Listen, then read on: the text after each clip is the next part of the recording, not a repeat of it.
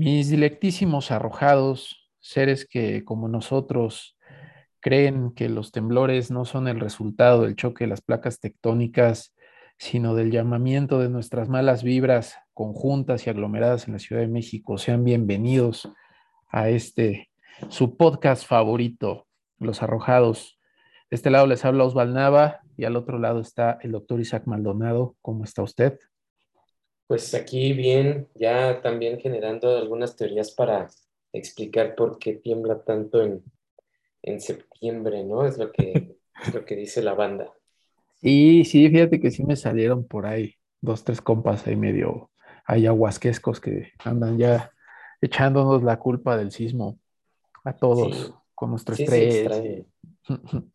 Porque pues no es cierto, ¿no? O sea, si, si uno revisa las estadísticas eh, pues vemos que no es el mes en el que más tiembla, o sea, bueno, depende cómo lo tomes en, por el grado de, este, de intensidad, digamos, o sea, si es arriba de 6 grados, el mes en el que más tiembla es diciembre, si lo pones de 6.5 para arriba es junio o julio, si lo pones de 7 para arriba están empatados diciembre y septiembre con 12 sismos entonces sí, este, fue interesante como todas estas semanas o este par de semanas de eh, escuchar como intentos de explicar un fenómeno, pues hasta el momento poco predecible, hasta el momento poco eh, entendido, o sea, es decir, sabemos que hay placas tectónicas, pero no sabemos exactamente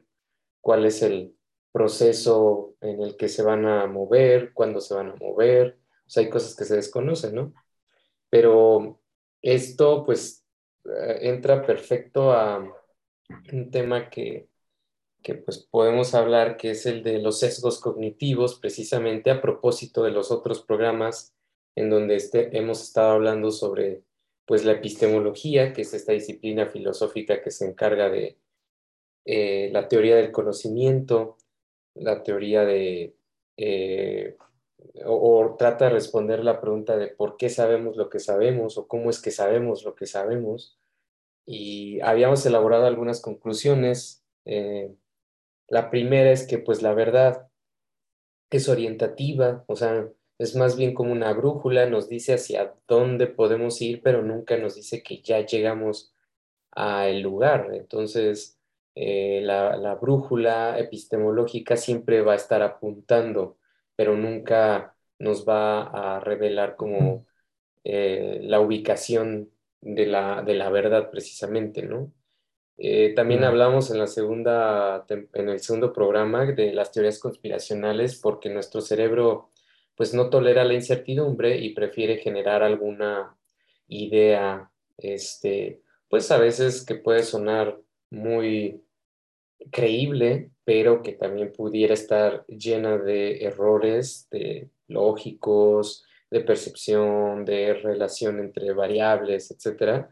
Y eh, pues llenar este vacío de información para la mente es muy importante, por lo que se pueden habilitar un montón de, teorías conspiracionales, sobre todo eh, la teoría conspiracional apunta que algún grupo selecto, elitista, específico, está bajo el control de ciertos eventos pues, públicos, como puede ser, mm, lo dijimos en su momento, el eh, alunizaje eh, o eh, el que haya este, una ciudad abajo del aeropuerto de Denver o el asesinato de Kennedy o que la reina Isabel es reptiliana, o sea, todo apunta a que hay algún grupo elitista de, desprendido de la sociedad, que está tratando de manejar como todos los aspectos sociales, políticos, económicos, históricos, culturales ¿no? del planeta. Y la tercera eh, conclusión a la que llegábamos era, eh, pues sabiendo todo esto o tratando de analizar esto, pues cuál es nuestra responsabilidad epistémica, precisamente para no ser unos zombies epistémicos que solo devoran información eh, putrefacta, ya digerida previamente, eh, orientada con ciertos, eh, ciertas tendencias de manipulación y cómo podemos responsabilizarnos ante esto, cómo podemos este, darle un giro, decir, bueno, no sé si tengo que creer en esto, no sé si debería de creer en esto, o por qué creo lo que creo. Y pues llegábamos a estas conclusiones, por eso este cuarto capítulo es sobre sesgos cognitivos para cerrar este círculo y hablar un poco sobre pues los errores que tenemos al momento de percibir la realidad, interpretarla. Pero bueno, eh, después de esta introducción, ¿cómo estás tú, Osvaldo? Eso sí no te pregunté. Nada, atónito, atónito por el aire en tus pulmones. fuiste de filo. No, bien, todo, todo bien, todo bien. No, eh, yo pienso que estamos ya en el tema francamente lo como me sienta es ya irrelevante estas alturas del programa. créeme que si estoy grabando me siento bien, o sea, no es necesario ya. Estoy aquí. Pero bueno, digo, el tema de los, de los, de los zombies me gustó mucho, ¿no? E, esa parte de la, analogía de los zombies. Eh, come carroña informativa, son unos come carroña informativa que, como sabemos, eh, pues pierden todo dominio de su voluntad y quedan al amparo del brujo que los, que los, este, como ya, que los zombiza, ¿no? Por decirlo de alguna manera. Entonces, creo que es una analogía muy acertada. Y, y sí, bueno, el tema de los, de los sesgos cognitivos sigue viviendo en esta eh, atmósfera de, de, de, análisis epistemológico, pero ya intentando caer en, en, un, en, un, lugar un poco más resolutivo, ¿no? Porque finalmente hablar de los sesgos es hablar de las formas como atenderlos, ¿no? Eh, yo, yo algo que no mencioné en los programas anteriores, que ahora que estamos llegando al último de la temporada me gustaría referir, es eh, pues el, presupuesto básico epistemológico de la hermenéutica, que, que, no, es, no es de segundo plano ni anecdótico. ¿eh? O sea, el doctor Mauricio Beuchot eh, menciona inclusive en, tiene una historia de la posmodernidad, de, de, la filosofía posmoderna, y ahí menciona que la, la coine de la filosofía más contemporánea es la hermenéutica, y no es por cualquier eh, eh, tipo de causa, o sea, realmente sí es la coine, es decir, el lenguaje común con el que habla la filosofía, es porque precisamente el, el avance o el discurrir de la discusión filosófica occidental ha estado precisamente orientado a ir ¿cómo podríamos llamarle? Deslavando estas, estas eh, pretensiones de, de, verdad dura, sólida, ¿no? Por decirlo de alguna manera, para ir encontrando más bien los rasgos históricos y experienciales del conocimiento. Esa parte se ha vuelto fundamental y para eso es fundamental la hermenéutica. Todos sabrán que la hermenéutica es una herramienta metodológica de interpretación en un primer plano, y ayuda a que en los textos polisémicos, es decir, en los textos que tienen muchas formas de significar, un lector pueda encontrar eh, referencias para poder comprender de una mejor manera el contenido. Eh, dos textos fundamentales con los que comienza la hermenéutica a ser ejercitada es eh, la Iliada de Homero, la Odisea y la Biblia que son dos textos de densidad simbólica eh, cabrona, ¿no? O sea, están densos. Entonces, ahí comienza, pero, pero después, cuando la hermenéutica se empieza a proyectar como filosofía, es cuando comienza a explorar la realidad, la experiencia, eh, los, eh, objetos culturales como textos, cuando nos aproximamos a la realidad como si fuera un texto, como si fuera esa Biblia o esa Iliada, entonces nos damos cuenta que también la realidad ofrece sentidos polisémicos. Nos damos cuenta que las cosas se pueden entender de un modo o de otro y es necesario interpretarlas. Entonces para poder lograr no solo una comprensión, sino un diálogo, que sería otra de las pretensiones de la hermenéutica ya puesta sobre un terreno fáctico específico y cotidiano inclusive yo diría, ¿eh? Entonces, esa eh, pretensión eh, finalmente deja ver una condición. ¿Y cuál es esa condición? Que todos invariablemente estamos ubicados en un ángulo específico que nos da una perspectiva específica que no es la misma que ve el otro. Ese punto se ha llamado prejuicio, por decirlo digo de una manera muy, muy general, es, es un prejuicio, podríamos entenderla como prejuicio. Eh, debemos de aceptar que tiene muy mala prensa el prejuicio. Cuando tú dices, eh, tú estás hablándome de un prejuicio, me estás juzgando desde un prejuicio, normalmente nosotros la posición que adoptamos es la de ofensa, ¿no? Tiene un sentido peyorativo. Uh, cree que es mi prejuicio, cree entonces que le estoy hablando de una manera caprichosa y emocional, por ejemplo, ¿no? Pero fuera de esa eh, significación peyorativa que se le ha dado al término, el prejuicio, de hecho, es el lugar común desde que avanzamos hacia las, hacia las charlas y hacia los objetos y las personas que nos rodean. Eh, ¿Cuál es nuestro prejuicio? Pues nuestro prejuicio es, uno, eh, lo que nuestra biografía nos ha dejado entender, por ejemplo, de un suceso. Seguramente que para una persona a la que he leído de la patada en el amor, la oportunidad de amar a alguien sea una especie como de trago amargo que preferiría dejar pasar. Pero una persona que ha tenido una experiencia sumamente positiva va a sentirse motivada y va a decir de nuevo quiero amar. Eso es un sesgo. Digo, hablamos desde nuestra propia experiencia, es un prejuicio. Entonces, para no entrar ahí a, la teoría y cómo se fue consolidando precisamente esta actitud hermenéutica del conocimiento en la filosofía, simplemente digamos que lo relevante para esta charla es entender que nuestro lugar de conocimiento es el sesgo. Nosotros partimos desde un ángulo específico. Entonces, nada, Facebook nos deja entenderlo fácilmente, Facebook e Instagram, ¿no? Eh, pues nada, hay un chiste sobre, dependiendo del ángulo es tu defecto, ¿no?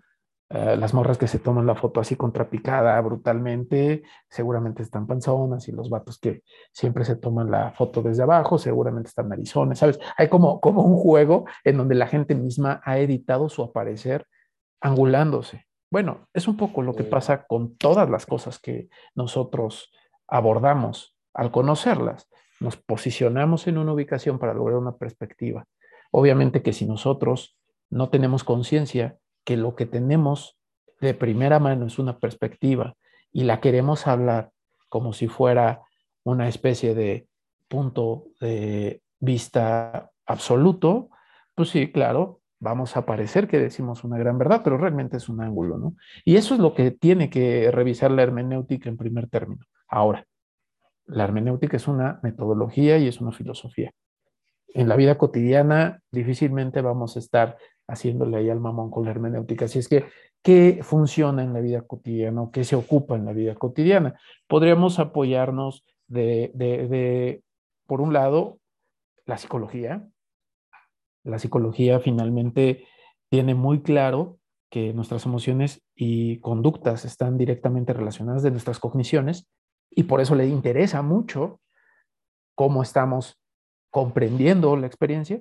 Y por el otro lado, la lógica, que Papi Aristóteles se encargó de compendiar con mucho rigor y que en las refutaciones sofísticas, para ser precisos, nos enseñó una serie de falacias o sofismas para poder cachar precisamente estos malos procederes de la razón influenciados por las emociones, influenciados por nuestras posturas particulares que ya hemos denominado prejuicios y que afectan nuestra manera de comunicarnos y de entender el mundo. Eh, fíjate, este, creo que es un buen punto de partida este que mencionas, o sea, ahorita me quedé como analizando lo que ibas diciendo porque la eh, hermenéutica, bueno, pues eh, claro, resalta la posibilidad de interpretación de los hechos, como tú lo habías comentado desde la, la postura del doctor Mauricio Bouchot, retomando inclusive a Nietzsche, ¿no? Que Nietzsche decía, hay hechos eh, no hay hechos sino interpretaciones y Mauricio Bichot dice, no, hay hechos e interpretaciones. O sea, hay las dos, ¿no? Eh, esto me remite a recordar un poco lo que estás diciendo, como de que siempre vemos las cosas desde un ángulo, pues me es imposible dejar de pensar en Kant, en Husserl, en los fenomenólogos, ¿no? O sea, estos fenomenólogos, bueno, Kant no era fenomenólogo, pero influenció mucho posteriormente a Husserl, pero eh, este tema de em, ver los objetos como si los vieras por primera vez, o sea, el fenómeno como tal. Los fenomenólogos dicen, bueno, es que es muy complicado, porque cuando yo veo una pluma, la estoy viendo a través de una plantilla que yo ya tengo en mi mente, que es cómo se vería una pluma. o las plumas, cómo se ven, eh, qué forma tienen, qué peso tienen, qué textura tienen, etc. De, hecho, muchos fenomenólogos dicen que los, eh, o sea, por naturaleza los bebés son fenomenólogos, ¿no? Porque ellos sí están viendo el mundo por primera vez. Cuando tú le acercas una manzana, es la primera vez que ha visto una manzana en toda su vida, que la ha sentido, que la ha olido, que la ha eh, probado, si es que le das un poco de papilla, ¿no? Entonces, esto, es bien interesante, como sí. siempre estamos en un ángulo. Sí. Y, es difícil zafarnos. Y, ese ángulo puede estar sesgado, ¿no? De hecho, siempre está sesgado, inclusive el del bebé. O sea, el bebé, el bebé está sesgado por la perspectiva. Por ejemplo, el bebé cuando ve a su mamá la primera vez, y es que es el primer ser que ve, que cuando no a la enfermera, que cuando no al doctor, pero sea lo que sea y a quien sea que ve el bebé, lo ve desde un lugar. Eso ya es un sesgo. Eso ya es un sesgo perceptual eh, eh, en el sentido más sensorial posible, ¿no? O sea, él no ve y esa primera visión aparece prístina y clara. Es decir, no accede a la realidad en su totalidad. Vamos a hablar eh, kantianamente. Kant habla de, fenómeno y númeno, ¿no? El fenómeno es lo que aparece, el númeno es lo que es, que está por allá, detrás del fenómeno, trascendiéndolo. Es lo que eh, llamaría Husserl una epistemología trascendental, que es a la que llega a través de estas epoges que buscan la, la, esencia de, las cosas, eso que vendría a ser la conciencia pura para, para Husserl, ¿no? Y que, va a ser, y que va a ser lo que Heidegger le va, le va a reprochar y precisamente el paso que Heidegger va a habilitar de la fenomenología a la hermenéutica y al existencialismo. Pero, pero digo, sí, sí, sí, sin entrar a ese, a ese pasillo oscuro y sombrío. Simplemente decir que el mismo bebé no es una tabula rasa, para utilizar el término latino.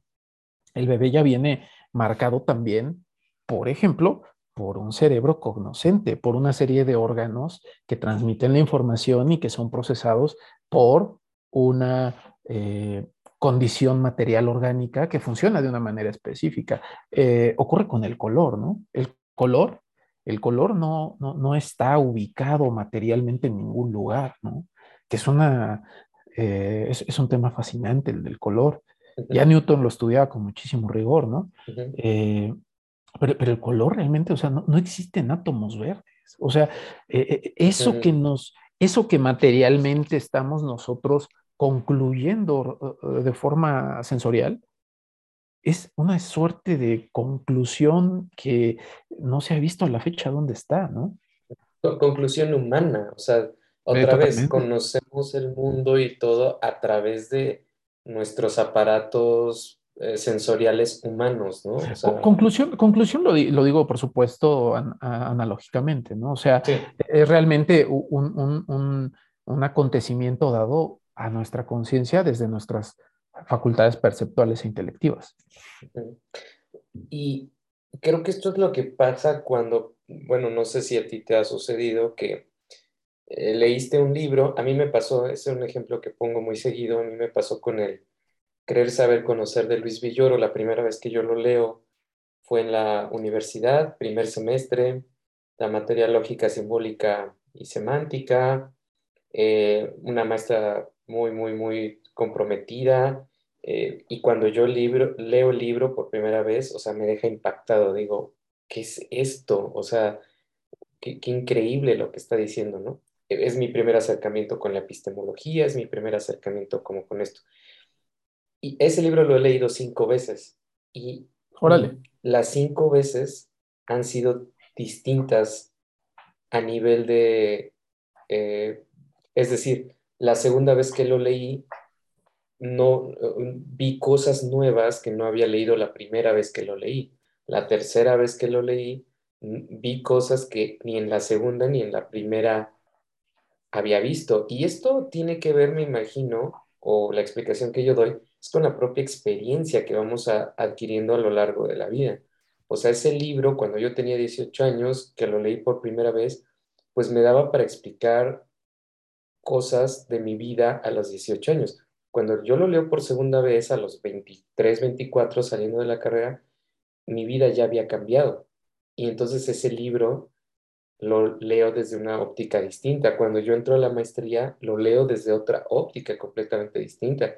Cuando escribo la tesis de maestría, lo leo desde otra óptica. O sea, cada vez que lo voy leyendo, mi experiencia, como ha cambiado, me hace moverme de ángulo, que es lo que tú estás diciendo. O sea, voy viendo de acuerdo al ángulo en el que estoy, voy percibiendo el hecho e interpretándolo desde ese ángulo. Ahora, eh, eh, ahí es donde eh, aparecen y se identifican precisamente los sesgos cognitivos, que es em, estos, estos procesos psicológicos comunes a todos los seres humanos, o sea, no es como que sea una enfermedad, sea una falla, sea un problema.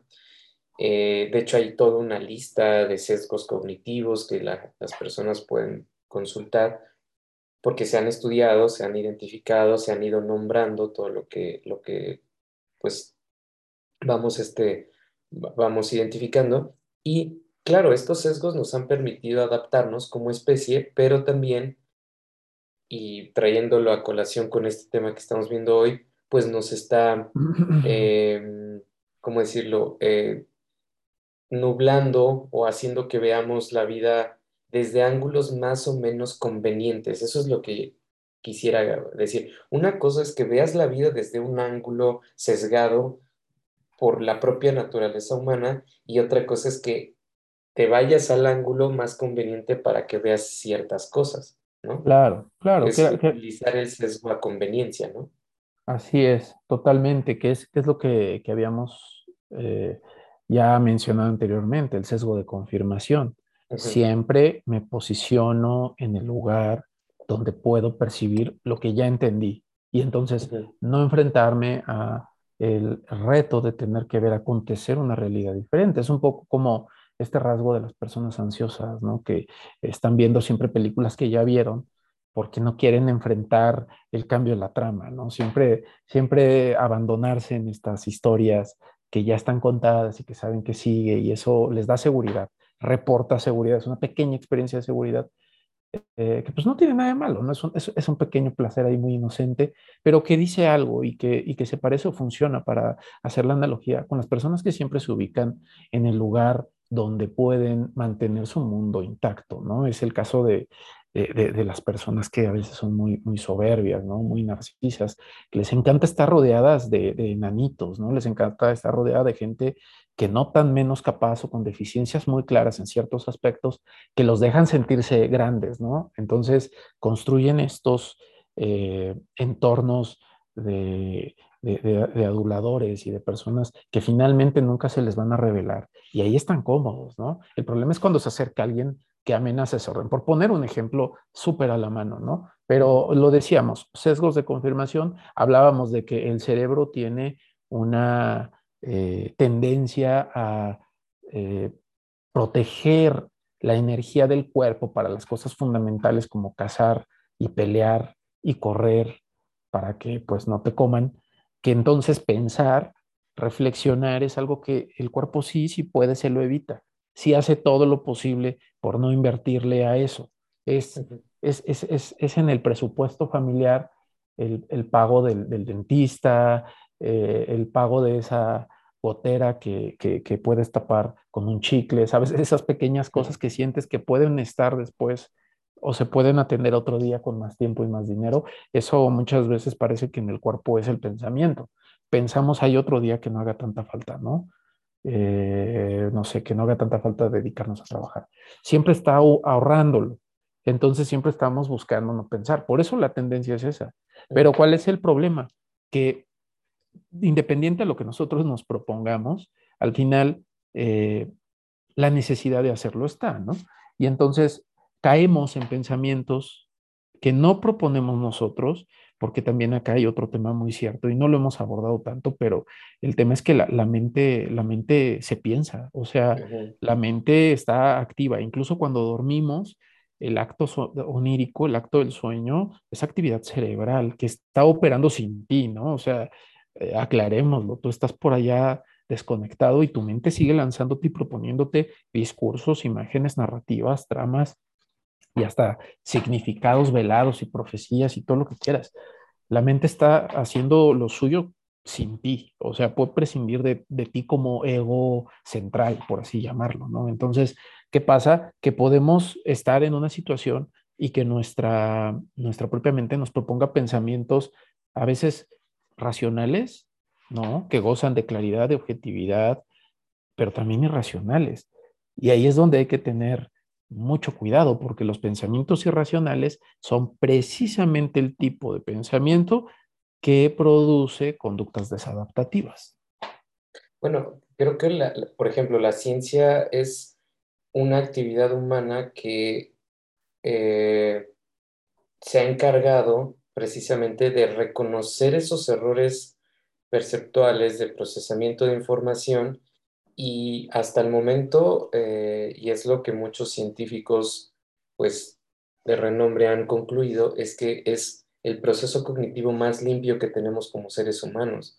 La ciencia como actividad no deja de estar contaminada, es decir, no deja de moverse por valores, no deja de moverse por ciertos sesgos. Cuando uno publica un artículo científico, en la parte final dice limitaciones, ¿no? Entonces, incluso algunos dicen limitaciones y sesgos, en donde el propio autor discute eh, en un proceso de autorreflexión, autocrítica, em, autocorrección, de, bueno, todo esto que estoy diciendo puede tener estos problemas, la muestra no fue bien seleccionada, quizás algún sesgo en la interpretación, otros autores pueden llegar a otras conclusiones. Pues la ciencia es como lo, más limpio, aunque no deja de estar em, contaminado, sobre los procesos cognitivos para conocer la realidad, conocer el mundo, conocer y orientarnos en la vida.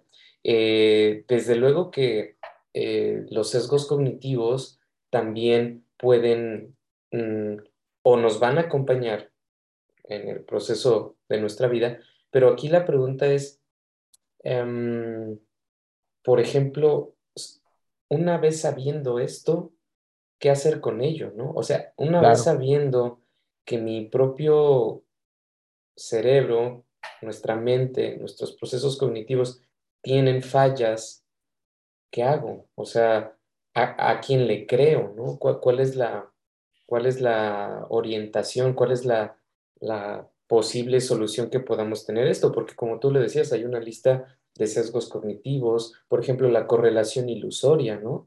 Que es correlacionar dos variables eh, que aparecen en el, en el tiempo, al, o sea, al mismo tiempo, perdón, pero que no tienen una asociación directa, es decir, una no causa la otra. De hecho, por eso se dice mucho, ¿no? Correlación no es causación. O sea, el hecho de que hayas visto dos eventos que hayan ocurrido en el mismo momento no significa que uno causó a la otra. Un ejemplo es las personas que creen que la luna llena hace que este, haya más índices de violencia, por ejemplo, en las comunidades. Entonces, claro, uno ve un evento que es, no sé, una pelea y volteamos al cielo, está la luna llena y entonces pensamos que hay una asociación, pero esta es otra vez, ¿no? Una correlación ilusoria. La forma en, la que nosotros limpiamos ese tipo de razonamiento es cuando profundizamos más hacia los datos y tratamos de observarlos, como por ejemplo decir, a ver, ¿cuántas veces o cuáles em, han sido los índices delictivos más altos a lo largo de los días del año? Y vamos a ver si tiene una asociación con la luna llena. Y vemos que no. O sea que hay días muy violentos y no es luna llena, hay otros días violentos y es luna llena, o sea, no hay una asociación directa con esto, ¿no? Pero eh, precisamente en esta economía que tú mencionas, como en esta pereza cognitiva de, bueno, pues es preferible sostener esa creencia a tratar de analizarla, a tratar de limpiarla, este, pues decimos, ok, bueno, pues creo que la luna causa índices delictivos, ¿no? Sin darnos cuenta de que estamos cometiendo el error de la correlación ilusoria. Claro, por poner un ejemplo. Pero... un ejemplo. Sí, pero, pero igual a, lo mejor conducta delictiva es hablar de un grupo de personas que están haciendo cosas, ¿no? Que ves un patrón de conducta generalizado y que es verificable, ¿no? En este caso, pues sí, verificas que no ocurre así, ¿no? O sea, que efectivamente solo había sido una coincidencia. Como está ocurriendo con los sismos, ¿no? Ya eh, que ocurra el 19 de septiembre, el sismo empieza también a adquirir este tufillo a, problema mágico, ¿no? ¿Qué fuerzas eh, invisibles están haciendo que los sismos persigan a los chilangos, ¿no? Pero el punto acá también tiene que ver con cosas incluso más personales, o sea, cuando estamos, cuando estamos a solas con las posibilidades de nuestra experiencia, ¿no? Como por ejemplo los celos, cómo controlas todos los sesgos que derivan de ese estado emocional que resulta de una cognición mal llevada a cabo. Por ejemplo, el sesgo de sobregeneralización. Todos los hombres son iguales. Entonces, Osvaldo es un hombre, digo, y, sabemos qué quiere decir, son iguales, o sea, son infieles, o sea, perdón, no, no, no, es que aparte de todo tiene implícitas, hay significaciones, pero todos los hombres son infieles, ¿no? Todos los hombres son iguales y después Osvaldo es hombre, luego entonces él es infiel, que es un pensamiento que después te deriva en niveles de ansiedad brutales, conflictos, problemáticas y que no ayuda. Para evitar estos problemas que eran muy, muy eh, notorios ya desde hace mucho tiempo, pues creo vienen acompañando al hombre desde que es hombre, al ser humano, los estoicos enseñaban una disciplina sanísima, que era la de replegarse al control de uno mismo. Haz y opera sobre lo que está a tu alcance que tu vato está en un lugar que ni siquiera te consta si es, y que está con Juan y Pedro, que ni siquiera te consta si están ahí, y que dicen que están jugando cartas y que ni siquiera te consta, pero sin embargo, piensas que en realidad lo que hay ahí son viejas, pues nada, lo que hay que hacer es parar con ese pensamiento, porque si hubieran viejas, no puedes saberlo, no tienes forma de verificarlo. Y si esas personas están con viejas, porque digo, ese es el término que ocuparía una mujer para referirse a esa aspirante a meretriz que acompaña a su caballero. Entonces, ¿qué, es lo que, qué es lo que, qué es lo que tendrías que hacer? Replegarte a lo que tienes frente a sí, que es que su palabra y tu estado emocional, que seguramente reportará mucho más beneficios si te calmas y te repliegas y te dedicas a lo que tienes ahí. Ponte a hacer algo que sí puedas controlar. Trabaja, avanza en tus cosas, habla, sal. Haz lo que tienes en tu control. No te vicies en lo que no puedes controlar. Obviamente, este intento de control del exterior se puede extrapolar a los niveles que queramos, desde intentar controlar una condición social de la cual nos obsesionamos hasta cosas tan simples como esto, querer tener un dominio sobre la conducta de otro. Esto que enseñaron los estoicos y que al final lo estoy diciendo de una manera simplona, casi nivel stand-up, eh, realmente pues es toda una teoría terapéutica que podemos encontrar en autores como Zenón, Séneca, eh, Marco Aurelio, eh, podemos encontrar en varios autores esto, ¿no? Pero hay una exportación, no, una importación del pensamiento estoico a la psicología que realizó la, la terapia cognitivo-conductual que desarrolla Aaron T. Beckett, ¿no? Y que finalmente tomó mucho de la terapéutica de, de los estoicos, precisamente para abordar estos problemas emocionales que surgen de la mala cognición, estos problemas que se agudizan cuando vienen acompañados de una mala cognición. Y esta parte es crucial porque a veces cuando se nos pide ser más estrictos con lo que entendemos, cuando el güey filósofo llega y sale con su comentario mamón de que estás cometiendo, estás diciendo una falacia, ¿qué, ¿qué, hace la gente? ¿no? Voltea, ya, ya llegó el castroso, ¿no? Ya llegó el pedante. Uno habla por experiencia propia, ¿eh? No estoy, no les estoy contando, ¿eh? O sea, esto es un testimonio. Entonces, pues nada, normalmente la gente dice, puta, ¿no? Ya llegó a hablar de nada. Pero realmente hay una correlación directa con la manera como estamos entendiendo las cosas y la manera como terminamos comportándonos y por ende eh, la funcionalidad o la, o la adecuación de nuestros pensamientos al entorno en el que nos desenvolvemos.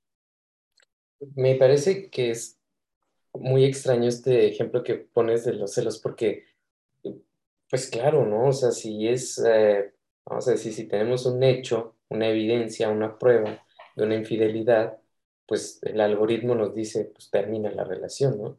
Pero se habilita otro camino que es, eh, pues bueno, vamos a ver si sí es cierto y vamos a juntar todas las pruebas y vamos a jugarle de detective. Y parece que las parejas le juegan al detective diciendo, bueno, es que puede ser que sí, puede ser que no, a ver, vamos a ver esto, lo otro. Entonces, es extraño cómo es, pareciera una, un ejercicio de autosabotaje, de automentiras que nos vamos contando, ¿no?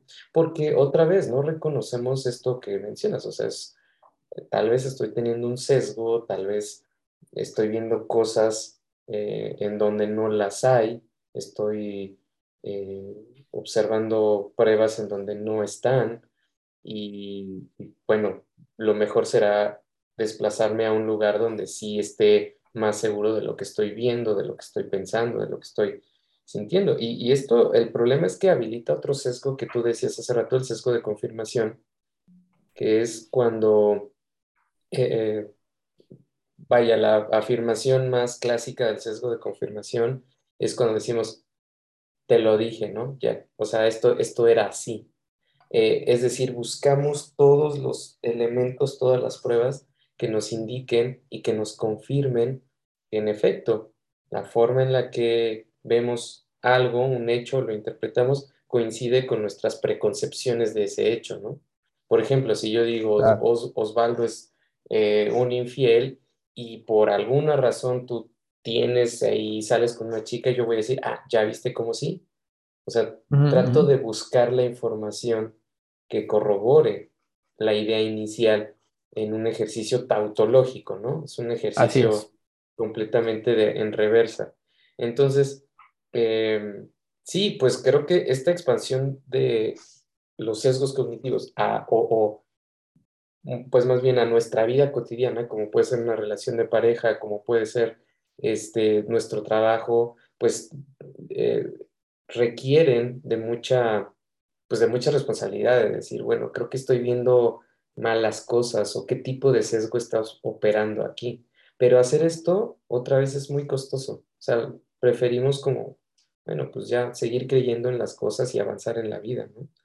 Em, por ejemplo, este, ahorita hablabas de Beck, eh, que ha generado esta teoría cognitiva eh, pues en los 60 un terapeuta que habilita la terapia cognitivo-conductual, pero también este, describe ¿no? los, los, eh, los errores de, de, procesamiento de la información, como las personas que ven un problema como muy grande o soslayan los avances que tienen, entonces no los observan, la visión de túnel, que solamente ver ciertas cosas. Entonces, e, eso también, ¿no? Sí, el sesgo de e, e, ese, ese sesgo yo lo digo como de catastrofización, ¿no? El sesgo donde siempre todo es así como ya eh, llega, está llegando a su, a su apocalipsis, ¿no? Siempre. Sí, lo, más, lo peor. Así es, ¿no? O, ahora que mencionabas eh, eh, estos alcances, el sesgo de confirmación creo que incluso llega a rozar con el de adivinación de futuro, ¿no? Que también hay gente que tiende a verdaderamente creer que puede saber el futuro, que aquí hay una distinción interesante, creer y saber. Eh, muchas veces iniciamos las oraciones diciendo, yo creo, yo tal, pero habría que poner una distinción eh, que no sobra. Digo, obviamente en las charlas no le vas a pelear a la gente que por qué dice creer cuando es pensar, pero, pero para el caso es válida, ¿no? ¿En qué momento estás creyendo y en qué momento estás pensando? Y entonces, ¿hasta dónde es pertinente tu comentario si estás creyendo, ¿no? Porque pienso que si estás hablando de la salud moral de alguien, por ejemplo, tu pareja, que no te consta que te ha engañado, pero tú en un sesgo de, por ejemplo, lectura del pensamiento, dices, me está viendo la cara de estúpido y entonces ya hablas como si eso fuera un hecho, pues entonces lo que estás haciendo es precisamente comenzar a agredir a una persona, así de grave, ¿no? Entonces, este tema de los sesgos es muy interesante y, precisamente para lograr pláticas que lleguen a lugares comunes, sanos y vivibles, y por supuesto en defensa de la verdad. Eh, ya, ya, creo que hemos acotado los límites de, esa afirmación, pero en defensa de la verdad, eh, Aristóteles hizo una serie de, de señalamientos de falacias en, en, en, las refutaciones sofísticas, ¿no? Pone, pone 13, si mal no recuerdo, pero se han ido ampliando, ¿no? ¿Y qué son estas eh, falacias o sofismas? Pues son las representaciones argumentales de los, de los sesgos cognitivos, ¿no? O sea, básicamente es un traslado hacia la dimensión argumental de esto que Beck, que Beck está eh, mencionando dentro de su teoría psicológica como conductas, ¿no? Eh, entonces, no sé, pienso que esta parte sería interesante tocar algunos. A mí me gustaría exponer a, algunos de, de, estas falacias, porque finalmente son eh, falacias que habitan nuestro lenguaje cotidiano en las situaciones más comunes y cotidianas. Y yo diría que cuando alguien se avienta la osada aventura de ir a buscar y a leer un poco de lógica informal para encontrar eh, esta, parte de, los sofismas, eh, pues puede que, sufra un pequeño shock, porque puede que se dé cuenta que la mayoría de sus discursos realmente descansan sobre sofismas, porque pasa mucho, pasa Exacto. mucho, ¿no? Es, es muy común. Es lo que a mí me ha llamado la atención siempre que pues me acerco como a este tema de los sesgos cognitivos porque cuando, pues durante mi formación eh, descubrí que había este tipo de errores, yo dije, bueno, pues ahora en qué creo, o sea, mi, mis, pues, mis sentidos me engañan, mi, mi pensamiento me engaña, ¿no? Qué interesante. Bueno, con curiosidad y con cierto asombro y con cierto miedo y con cierta sorpresa, pues me aproximo a este tema de los sesgos cognitivos, porque, insisto, uno se pone a pensar como, eh, entonces, ¿cuál es eh, mi, mi, agarre, mi soporte para poder conducirme en la vida? Si, si mis ojos me engañan, eh, el razonamiento que estoy haciendo es muy probablemente eh, débil, eh, tengo un error de, este, como dices, estas falacias, ¿no? Y sí. entonces, pues justamente ahí como que me ha interesado este tema. Ahora, Cícero decía, errar es de humanos. Y eso pues está perfectamente identificado, estamos conscientes de eso, erramos por muchas razones, por voluntad, por error de procesamiento, por eh, que recordamos inclusive malas cosas. Hay muchas investigaciones al respecto. Por ejemplo, las creencias en los testigos oculares son las peores pruebas que puedes aportar y esto se ha documentado en los Estados Unidos porque sabes que su sistema de, judicial eh, en los 80 era como muy eh, dado a creerle a, a, las personas que habían presenciado pues los delitos. Sin embargo, empezaron a hacer eh, algunas investigaciones. A propósito de estas investigaciones, Elizabeth Loftus hace una sobre las, la implantación de recuerdos falsos. Y entonces se dan cuenta que el testigo ocular puede tener una visión completamente errónea del suceso, ¿no?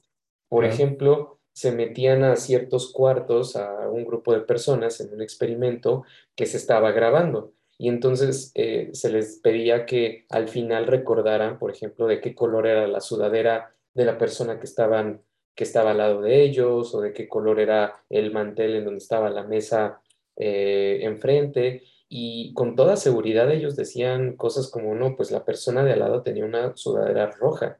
¿Qué grado de confianza tienes en esa creencia? Pues 100%, o sea, lo recuerdo muy bien. Y cuando les enseñan el video donde la persona traía una sudadera verde, es como, wow, o sea, qué shock, ¿no? O sea, ¿cómo estoy recordando algo que es falso?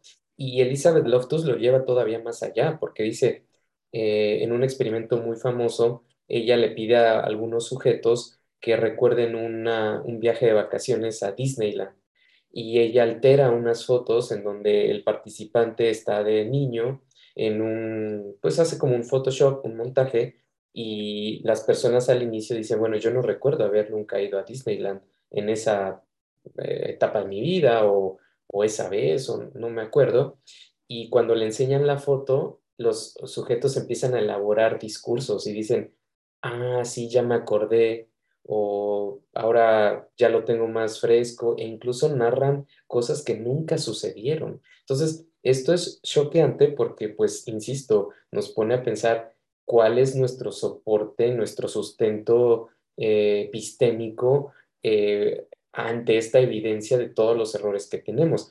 Ahora, tú comentabas que querías como repasar algunos, algunas falacias que propone Aristóteles. Me parece un ejercicio interesante para que pues también nosotros nos demos cuenta cuáles son las piezas de ese rompecabezas pues más, eh, pues las más ensambladas y las más arraigadas en nuestra vida cotidiana, ¿no? Así es. Sí, sí. Por ejemplo, este que comentas puede bajar muy bien del argumento de autoridad o del magister dicit, ¿no? Como se conoce, que es básicamente asignar verdad a una afirmación porque la estás replicando de un autor o de un maestro que se le atribuye el conocimiento de algo, ¿no?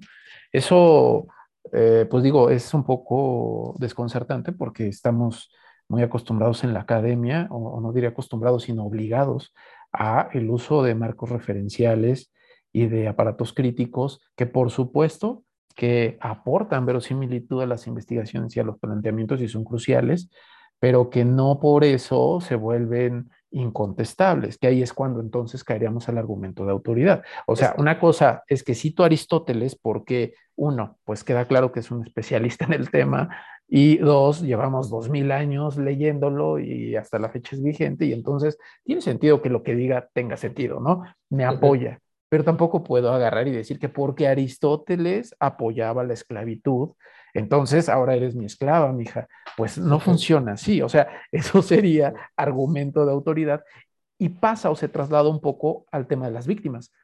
Que una víctima, porque sea víctima, tenga autoridad en un tema, es también muy peligroso. Sabemos bien que las víctimas deben ser escuchadas y deben ser atendidas, pero no hablan en un nivel de conocimiento eh, de especialista, no hablan en este nivel de conocimiento teórico que atribuye, por ejemplo, sentido a una investigación.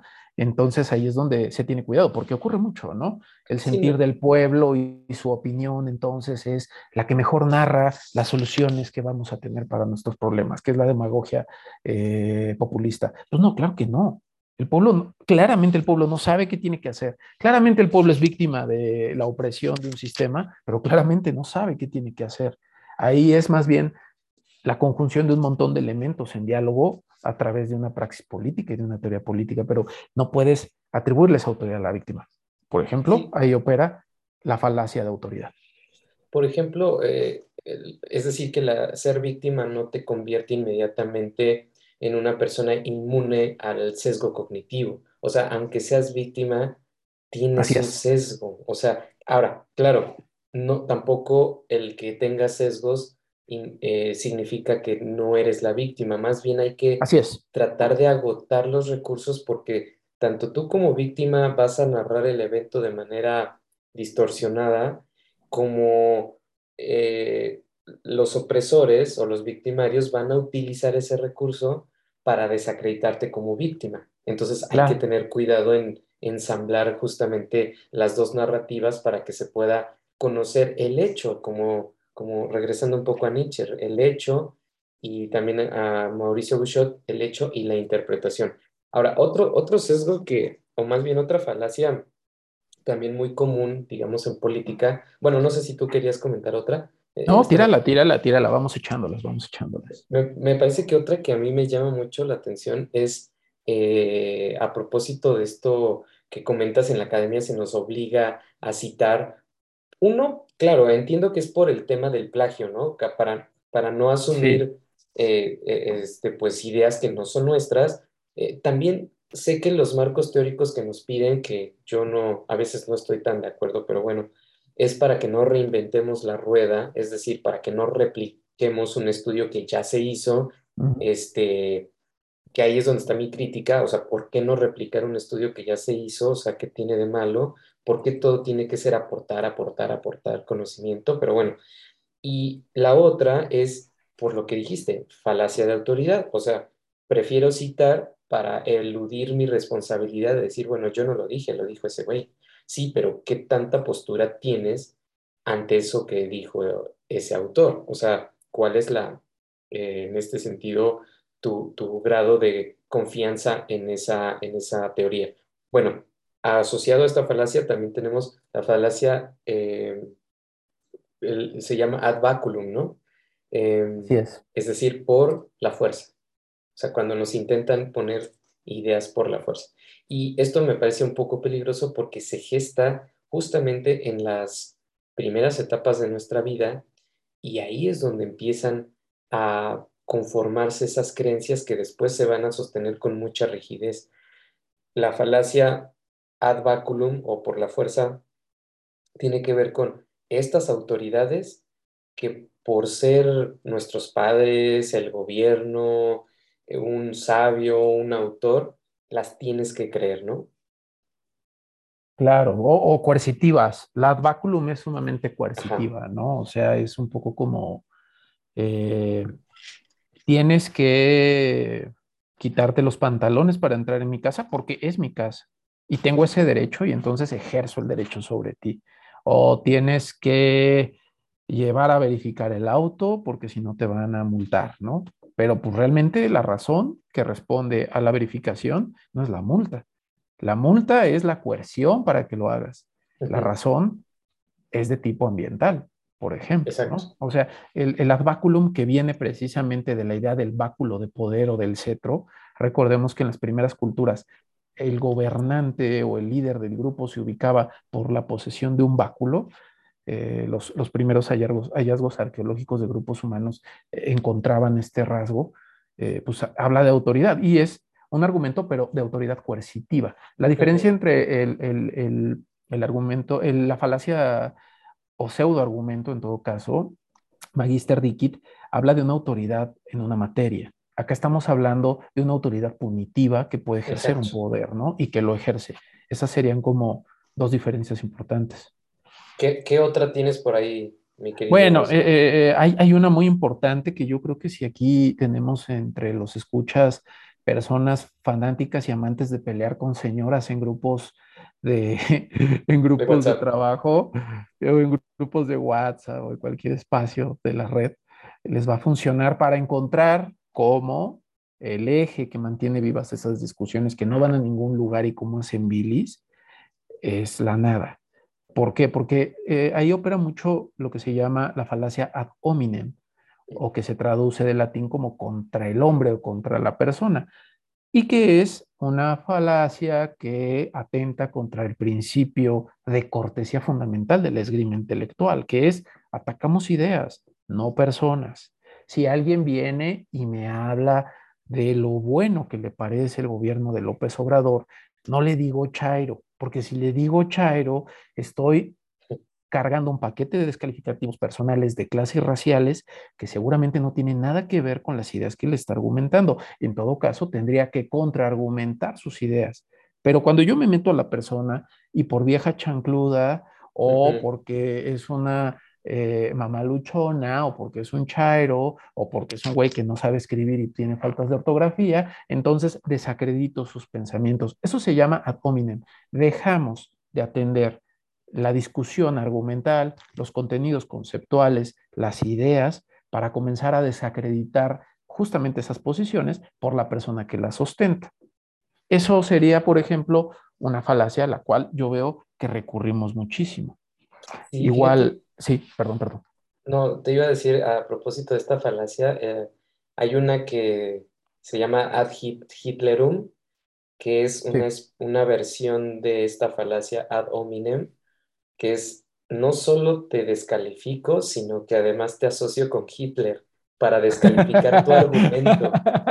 Los feminazis.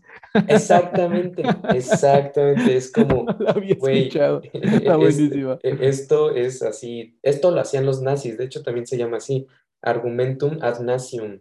O sea, Putin este ahí con, los, con, los con los polacos, con los este, con los ucranianos, ¿no? Exacto, es una falacia de lo mismo que tú crees lo creían los nazis, por lo tanto eres nazi, por lo tanto eres mala persona, y entonces ya no estamos atendiendo el argumento, sino atendemos a la característica del interlocutor para desacreditarlo. Claro. Y también ahí se habilita otra falacia que es la del hombre de paja. Te hago hombre de paja y después te destruyo, ¿no? Es más Claro. Ah, fácil esta, esta de los nazis es buena, ¿eh? Porque sí es cierto que es muy recurrente. O sea, están las feminazis, sí, están los ucranianos, sí, pero por ejemplo, vamos a un caso particular, Heidegger. A Heidegger le han desacreditado muchos de sus planteamientos porque estuvo del lado del régimen nazi en un momento dado. Eh, y sí, moralmente eso es bastante cuestionable y deja mucho que desear de un filósofo de su talla, pero es un genio. Y los planteamientos que dejó para la hermenéutica y para el existencialismo son fundamentales, ¿no? Entonces, no podemos llegar y quitarle esa autoridad al señor Heidegger solo porque fue pro-nazi, ¿no? Pero sí, es cierto, funciona muy bien. Y, y sí, esa del hombre paja es, es muy interesante porque justo es algo que hace mucho la gente o que hacemos mucho, ¿no? Te escucho decir una serie de cosas, las caricaturizo, las empobrezco y entonces las expongo como si fueras tú el que habla, pero obviamente usando las palabras que tú no usaste y trivializando los puntos como tú no los dijiste, ¿no? Y ujú, eso que hace, pues que te, a- te convierte en una representación chafa y debilucha que puedes embestir, ¿no? Por eso se llama hombre de paja, porque hago ujú. de ti una figura vulnerable y endeble. Por eso una de las reglas también del esgrima intelectual es decir la idea de mi contrincante mejor de lo que la pudo haber dicho porque Claro, eso garantiza no solo la cortesía del respeto a la escucha, sino también garantiza que lo que voy a investir es tu idea y la voy a investir bien porque la tengo clara. Normalmente cuando a la gente hace eh, el hombre de paja, eh, lo hace por falta de comprensión. O sea, realmente tienen una comprensión superflua y realmente lo que tienen ahí es el resultado de su poca disposición y voluntad de escuchar al otro. Raramente lo usan de manera retórica para, para tomar posición en el argumento. Y también es una posición cómoda porque eh, si, o sea, es más fácil destruir un hombre de paja o un argumento de paja que un argumento sólido. Eh, el de paja lo puedes destruir con una burla, con un chistorete, con un meme, con un... eh, Entonces, pues claro, ahí es una posición cómoda. Pero bueno, también ya aproximándonos al, al final, Sí, mi querido Osva, este, en este programa de Desayunando con los Arrojados. Este, de esperamos que brunch nos, con los arrojados. esperamos que nos, nos estén escuchando mientras están desayunando. Eh, pues decir esto, ¿no? Cerrar como un poco la temporada con estas conclusiones eh, que hemos ah, elaborado en los programas y eh, darnos cuenta que en esta era de la información, pues es de mucho, em, es un requisito, ¿no? Pues empezar a responsabilizarnos por, por la eh, el volumen de información al que estamos expuestos y la participación que tenemos como ciudadanos, como eh, miembros de una sociedad para poder eh, medianamente organizarnos. Entonces, creo que esto es parte de las conclusiones que podemos ir dejando y este, y pues no sé si tú quieras comentar algo también. Pues nada, invitar a, los escuchas a tener un poco de más escrúpulo con la manera como piensan y cómo llevan a cabo sus, sus discusiones con sus, principalmente con sus seres queridos. Es muy doloroso que en la falta de disposición a pensar y a escuchar, las pláticas terminen siendo eh, dañinas y dolorosas. Pienso que hay un, hay una mala prensa con la idea de pensar bien y con rigor. Se ha asociado a la pedantería y se ha asociado a el postureo, pero pienso que en la cognición se está jugando mucho la salud mental, pero muchísimo. Y esa parte a veces creo que pasa de noche. Es muy importante que le pongamos rigor a eso. Eh, cuando uno discute usando estas reglas, cuando uno discute evitando las falacias, de manera natural. Obviamente no te paras contra alguien y le dices, ah, te caché, esto es una falacia populum o esto es ad hominem. O sea, pues no, obviamente no, porque eso sí es un castre, ¿no? O sea, un güey que aparte te está diciendo madres en latín, pues obviamente que es detestable, ¿no? Yo soy un hippie que llega a ofrecerte un aguacate mientras estás comiendo tacos, es igual de grotesco, pero pienso que, que, sí vale eso del hippie estuvo bien, ¿verdad? sí, sí. es que sí me imaginé. Un, momento extraño. El hígado del hippie llegando a cuestionar mi, mi vida carnívora con su aguacate.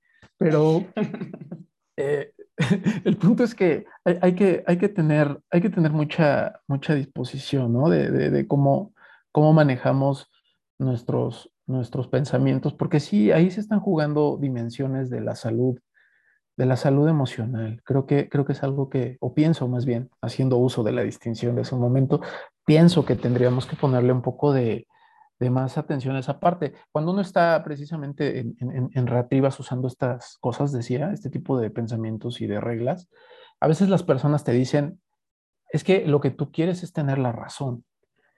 Y ese pensamiento es un pensamiento Esa es una falacia de generalización. No, ese, ese pensamiento, ese pensamiento es, es, es, poco preciso y es injusto. Creo que, creo que es hasta, hasta medio malicioso, porque pienso que hay una diferencia muy abismal entre querer tener la razón y querer hablar con razón. No es lo mismo. Cuando una persona está cuidando ser razonable, creo que hay que saber respetar eso y más que linchar esa intención eh, acusándola de pretenciosa, pues es ponernos también a la altura e intentar hablar con razón. Eso no quiere decir que queramos tenerla ni que la vamos a tener, ¿eh? o sea, que nos vamos a salir con la nuestra, pues. Eso es lo que yo, yo pondría sobre la mesa. cuando le ponemos razón a las cosas, le ponemos también buen corazón. Claro, claro, y creo que este problema también puede ser, o sea, el problema de la convivencia social es un problema de salud pública, y lo digo metafóricamente, en el sentido de, esta salud social, esta salud de convivencia, eh, porque, pues, como lo decías también, o sea, en esta rigidez de creencias eh, vienen estos choques, estas disputas, estas descalificaciones, pues que no permiten diálogos que, pues, la sociedad a veces necesita para avanzar, para no hacer guerras que son innecesarias. Bueno, parece que cualquier guerra es innecesaria. Y bueno, nada más también cerrar con esta frase de Marshall McLuhan, que dice, yo no lo hubiera visto si no lo hubiera creído, que es una respuesta al famoso dicho de ver para creer, ¿no? Entonces McLuhan dice, es. que primero lo crees y después lo buscas, o sea, lo ves, lo confirmas, es un sesgo.